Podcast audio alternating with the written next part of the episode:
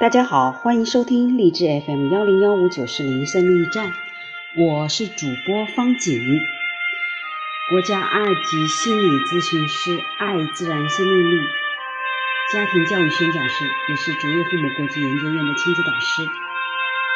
嗯，我们昨天前面几部分一直说了关于与神对话的前面三三个部分，今天我们进入第四部分。看看这个第四部分，他会给我们来讲什么呢？我们就直接进入主题吧。如果关于这个书的交流对话，我们继续来吧。Chapter Four，哇，你启发了我。嗯，如果神不能启发你，那他还有他谁他妈的能呢？你总是这么喜欢开玩笑吗？我可不是在开玩笑，你再看看。哦，我明白，是的。不过就算我喜欢开玩笑，那也没关系，对吧？我不知道。我总是以为我的神是比较严肃的，拜托，请你帮帮忙，别试图定义我，顺便说一声，也帮忙你自己这个忙吧。我只不过是恰好非常幽有幽默感而已。如果你看到在你的生活中所做的一切，你也会这样的，对吧？真的，有时候我忍不住想笑，不过也没关系了，原因你明白的。我知道你的生活最后终究会好起来的。你这么说是什么意思呢？我的意思是，你不可能输掉人生的赌局，你不可能走错方向，那不在计划之内，你无从避免抵达你要去的地方，你无从避开你的终点。如果神是你的标靶，那么你很幸运，因为神是如此之大，你不可能错失。当然，那是很大的担忧，这个很大的担忧是我们莫名其妙的迷失了，永远见不到你，永远不能与你在一起。你是说上天堂吗？是。啊，我们都害怕下地狱。原来你们从一开始让自己处在地狱里，就是为了避免下地狱。嗯，这个策略挺有趣的。你又来了，你又开玩笑了。我忍不住啊，这件关于地狱的事情让我大失常态了。天哪，你真是个出色的喜剧演员。你怎么现在才发现啊？你很久不问世事了。嗯，这让我想到了别的问题。你为什么不修好这个世界呢？而是任由它变成人间地狱呢？我还想问你呢。我没有那种力量。胡说八道！你现在就有力量和本领，在这一分钟结束世界的饥饿，在这一秒钟治愈所有的疾病。要是我告诉你，你们自己的医疗行业隐瞒各种治病的药方，拒绝批准另类的医学和疗法，因为这些威胁到的正是这个治疗行业的结构，你会怎么想呢？要是我告诉你，各国政府并不愿意终结世界的饥饿，你会怎么想呢？你会相信我吗？那我会很为难的。我知道那是许多人的看法，但我无法相信它确实是真的。没有医生想要否定灵丹妙药，没有领袖愿意看到他的百姓白白去死。医生个人不愿意，那是对的；领袖个人不愿意，那也没错。但行医和从政已经被机构化，与这些东西进行斗争的正是各种机构，因为对这些机构而言，这是关系到他们存亡的问题。这场斗争有时候非常微妙，有时候甚至是在无意中进行的。但却是不可避免的。这样吧，我来给你举个非常简单和明显的例子：西方的医生否定东方的医生的行医资质，因为接受他们等承认某些另类的医疗模式也完全能够治疗、治病救人，而这将会拆毁西方的医疗机构赖以支撑其自身的支柱。这算不上邪恶，然而却有点狡诈。医疗行业倒不是故意要作恶，他这么做是由于他很害怕。所有的袭击都是求助的呼声。我曾在奇迹课程中看到这句话，是我写进去的。老兄，你真是无所不能啊！这倒提醒我了，我们刚刚开始探讨你的那些问题。我们刚才讨论的是如何使你的生活走向正轨，如何让你的生活平步青云。我早先说的是创造的过程。是啊，我总是打断你。没关系，但是我们再来讨论吧，因为我们可不希望失去某件非常重要事情的头绪。生活是创造，而非发现。在生活中，你每天所做的事情不是去发现他为你准备的东西，而是去创造它。也许你并不知情，但你每分每秒都在创造你的现实。下面是内在的原因及其运转的方式：一，我依照神的形象和模样创造了你们；二，神是造物主；三，你们是三位一体的生命。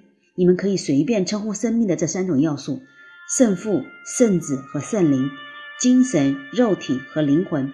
超意识、意识和潜意识，创造的过程源自你们自身体的这三个部分。换言之，你们创造可以分为三个层面，用来创造的工具是思维、话语和行动。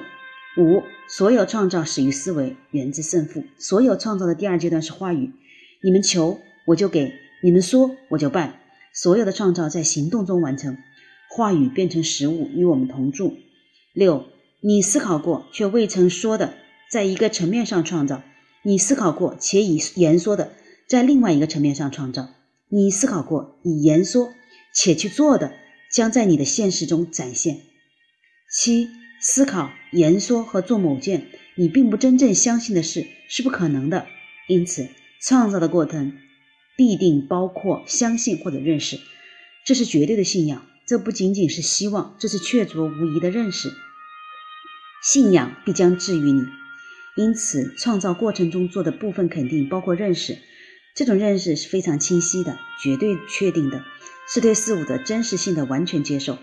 八，这种认识的境界是强烈而非凡的感恩境界，它是一种预先感恩的心态。对于创造来说，也许最重要的是事先对创造心怀感恩。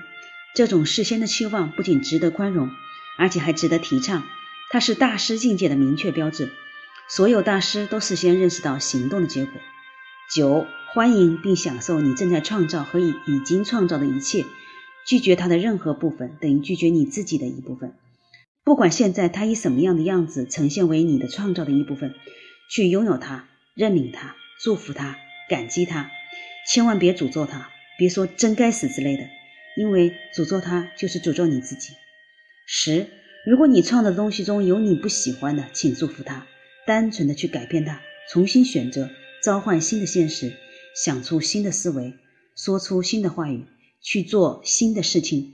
只要你把这做得非常漂亮，世上其他人将会追随你。要求世人追随你，召唤他们追随你。你要说：“我便是生活与道路，请随我来。”这就是在人间展示神的旨意，使人世如同天堂的方法。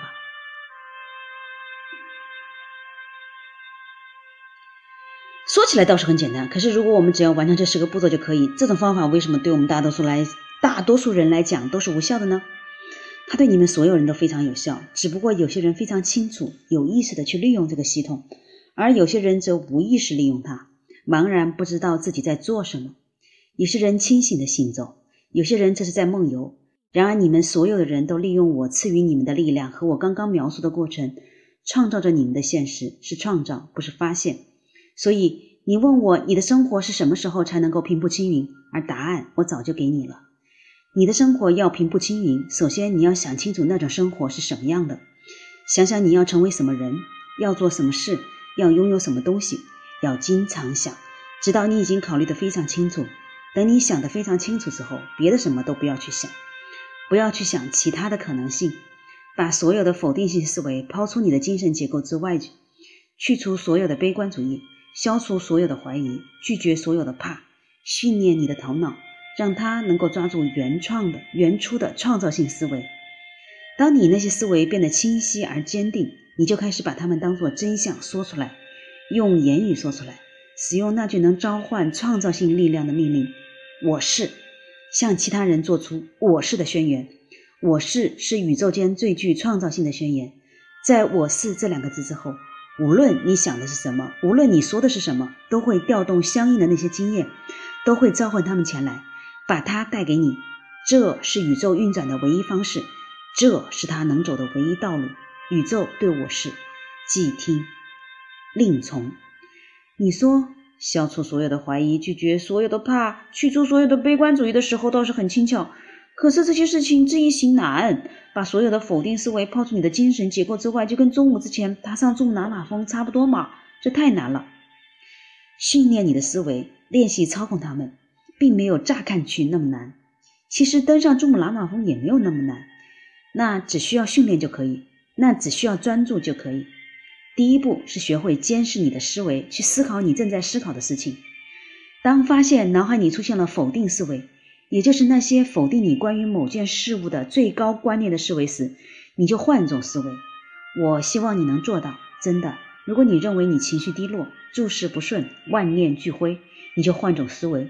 如果你认为世界是个糟糕的地方，充满了负面的事件，你就换种思维；如果你认为你的生活变得越来越糟糕，而且似乎再也没有办法恢复原状，你就换种思维。你可以训练你自己这么做，看看你训练你自己不这么做训练的多好。谢谢你，从来没有人如此清楚的把这个过程展现给我。要是做起来就像说起来这么容易就好了。但现在我想我至少清楚的理解这个过程了。很好，如果你需要练复习，我们可以用几辈子的时间。